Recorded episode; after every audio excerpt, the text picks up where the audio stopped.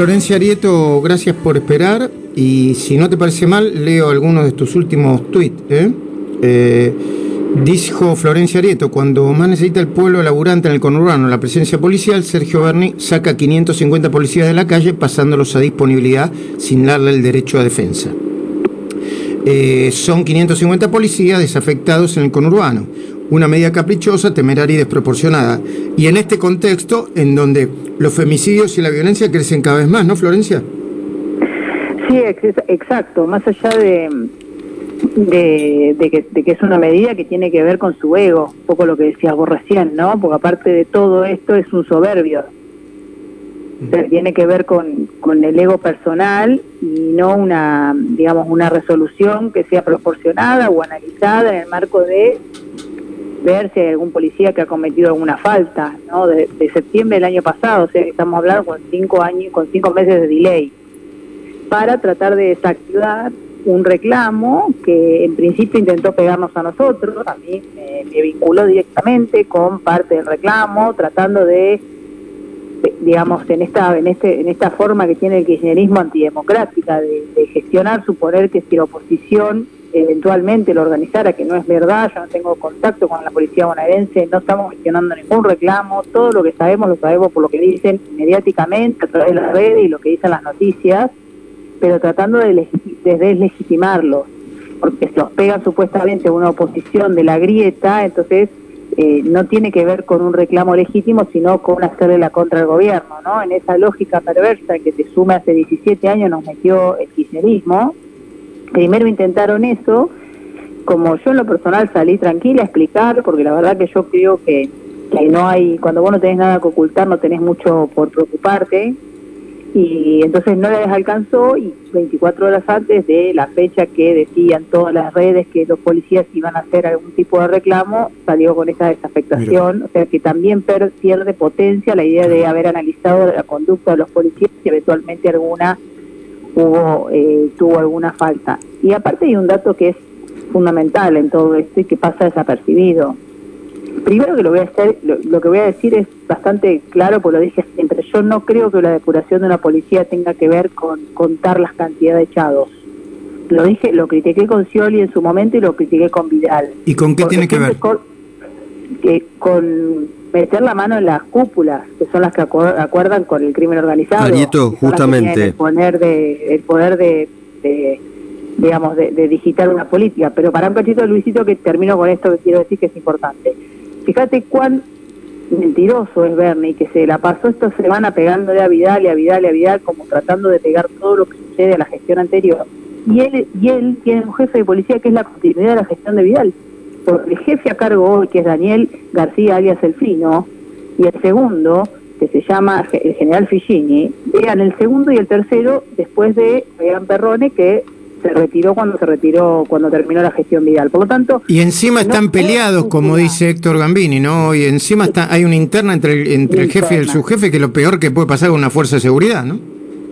Exactamente, pero aparte tampoco analizaron muy bien de qué manera llegan y si tienen algún tipo este, de vinculación, no ellos, sino las estructuras a las que representan, con, obviamente, sin connivencia policial, política y judicial, ni droga ni armas habría la provincia, eso está claro. Entonces, digo, no solamente miente respecto de, de, la crítica acérrima hacia la oposición cuando continúa con los jefes que puso la oposición, porque no lo sacó, lo que hace todos, y lo hizo de hecho en su momento, este, cada gobernador o gobernadora que asumió fue retirar la cúpula retiras la cúpula porque es una forma de darle un nuevo brío a, la, a tu conducción gubernamental. Arieto, en ese sentido, en ese sentido, Gasulla te saluda.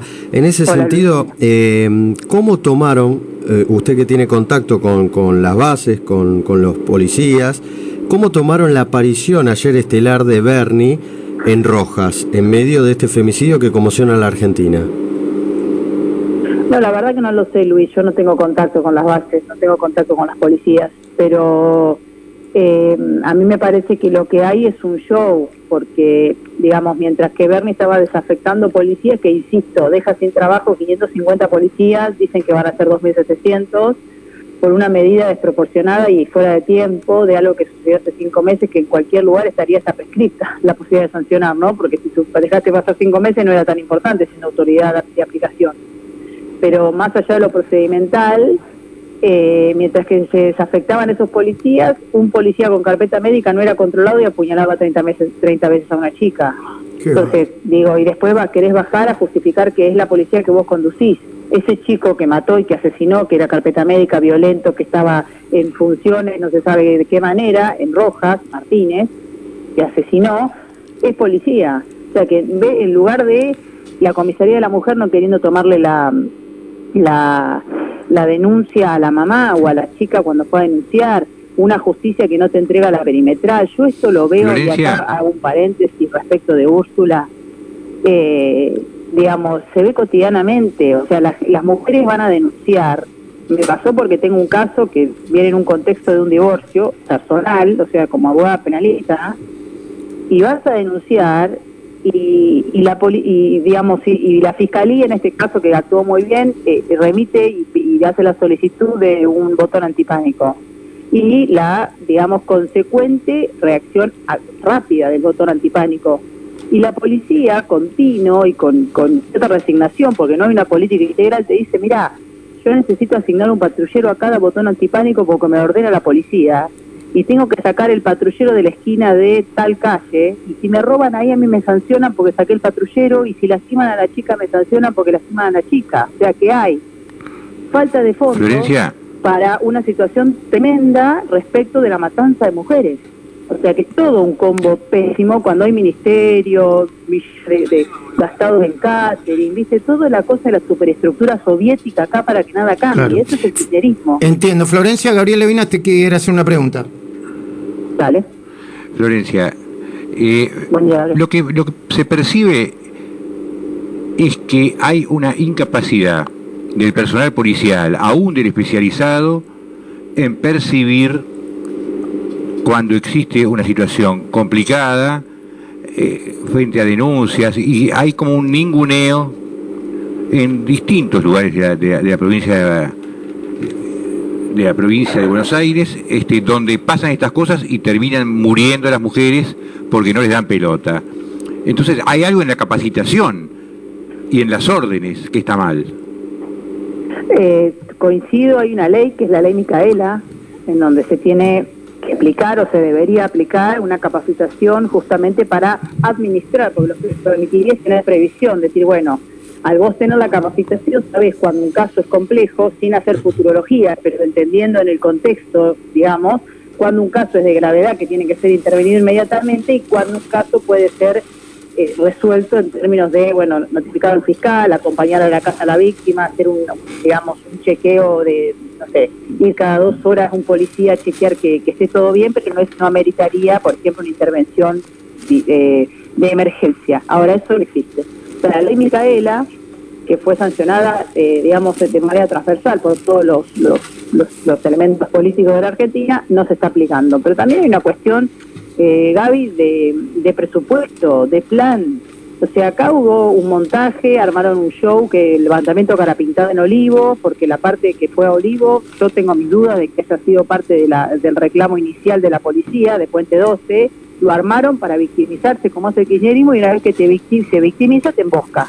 Es de manual lo del kirchnerismo embosca a los intendentes de la oposición que se sentaron de buena voluntad porque fueron a respaldar a un presidente que supuestamente estaba atacado bajo ataque de la policía, ¿no? que no hay ningún elemento que haya determinado eso, porque encima los que echó no eran los de Olivo, no eran los de los patrulleros de Olivo, eran los de la los del Puente 12, o sea que ahí te das cuenta que era todo aparentemente, o por lo menos yo ejercito la duda, con Entiendo. no le creo nada. Entiendo. Pero lo que quiero decir es, lo que quiero decir para terminar es que no, no hay plan, le sacaron dinero a la ciudad y nosotros desde el bloque de, de, senadores de la provincia le pedimos al Ministerio de Seguridad que nos envíe el documento con el plan, con los recursos asignados, capacitación, aumento de sueldo, municiones, de cuánta plata y patrullero le bajaron a cada municipio. Le preguntaron, Florencia, le preguntaron cuánto dinero gastan en, ese engendro que se llama Fuerza Buenos Aires y que parece eh, una lista de, candidatos o, la, o un lanzamiento de campaña. Bueno, eso es lo que pusimos dentro del informe, o sea, que nos desagreguen aparte de mostrarnos el plan, que tiene que estar en un documento, decir cuál es el objetivo central, cuál es el objetivo inmediato y demás, que bajar la estadística, acá hay un, un de, disparada de homicidios o de arrebatos y hay que trabajar eh, focalizadamente. Bueno, aparte de eso que no existe, eh, también pedimos que nos explique de qué manera gastan los fondos. O sea, no solamente en la publicidad, sino también que el otro día en la matanza, eh, Spinoza dijo, ahora me te mandaron 1.500 millones de pesos. Y ningún concejal que pidió, y también pedimos informe en cada una de las intendencias, explica nada. Claro estamos hablando de o sea, estamos hablando de un país con déficit, con la casi la mitad de la población de, de, bajo la línea de pobreza, con la gente que no le aumenta el salario porque hay más inflación que aumenta el salario, que está perdiendo el trabajo, una cuarentena criminal que tenemos hace un año y encima revolean guita sin control y como el kirchnerismo no cree en el contrapeso de los poderes, no contesta los informes. Sí, eso, es eso, eso, eso no sucede en ningún país del mundo, sobre todo con una ley de acceso a la información pública que, que debería funcionar en todo el país. Ahora, Florencia, te hago la última. Prestate atención a la, al, al lío que se armó Ahora le están exigiendo a la hija de Moyano, Karina Eva Moyano, devolver mm, casi medio millón de dólares porque anularon la decisión de Villena, el mismo de, que empezó el espionaje ilegal y lo sacaron de la causa por parcial. Eh, eh, tiene que reponer ese dinero. Y ella está diciendo, Karina Eva Moyano, que mm, se lo prestó su hermanito, el más chiquitito, que no me acuerdo ahora cómo se llama, Jerónimo, Jerónimo, eh, Hugo Moyano y Daniel Germanos. No, nos toman un poco, no sé si toma el juez, a mí me, parece que, no sé, cualquiera dice, che, de, ¿cómo? Medio millón de pesos tenía guardado, en, medio millón de dólares tenía guardado en tu casa. De dólares, de 600 mil pesos, 450 mil dólares. Claro, 600 mil pesos, algo así, o sea, pero a mí no me sorprende, a mí lo, que me sorprendió gratamente, y ahí también termina el argumento, se acaba el argumento de los Moyanos, que una de las personas que presenta el pedido de jury contra Villena es Incardona, que es una de las fiscales que investiga la causa del espionaje ilegal. O sea que digo, demuestra la, digamos, la fiscal la imparcialidad en el sentido que, porque dice no, lo persigue Ubeira, que es el abogado ahora de Karina, se deben estar forrando esta gente con, con la plata de los trabajadores cobrando los honorarios. Pero bueno, eh, un desliz, perdón.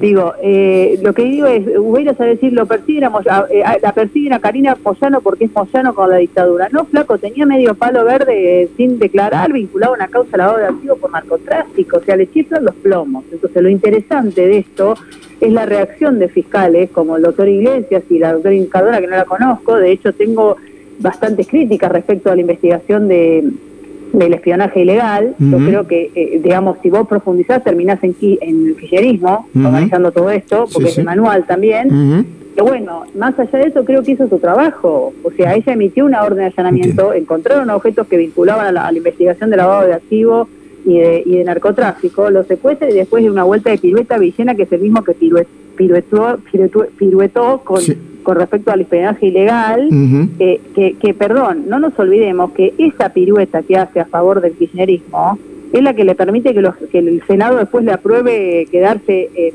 Roma. Exactamente, es tan parecido eso al caso de Ramos Padilla, ¿no? que lo premiaron ahora, es una causa que, que eh, analizada de, manera internacional es un papelón y un desastre, La, la, la, causa de, bueno, el operativo PUF, eh, eh, por suerte desprocesaron a Santoro, esto no por suerte, como, corresponde, es un papelón y lo premiaron, lo, lo, premiaron con el con un jugado electoral, ¿no? A, Ramos Padilla, sí, sí.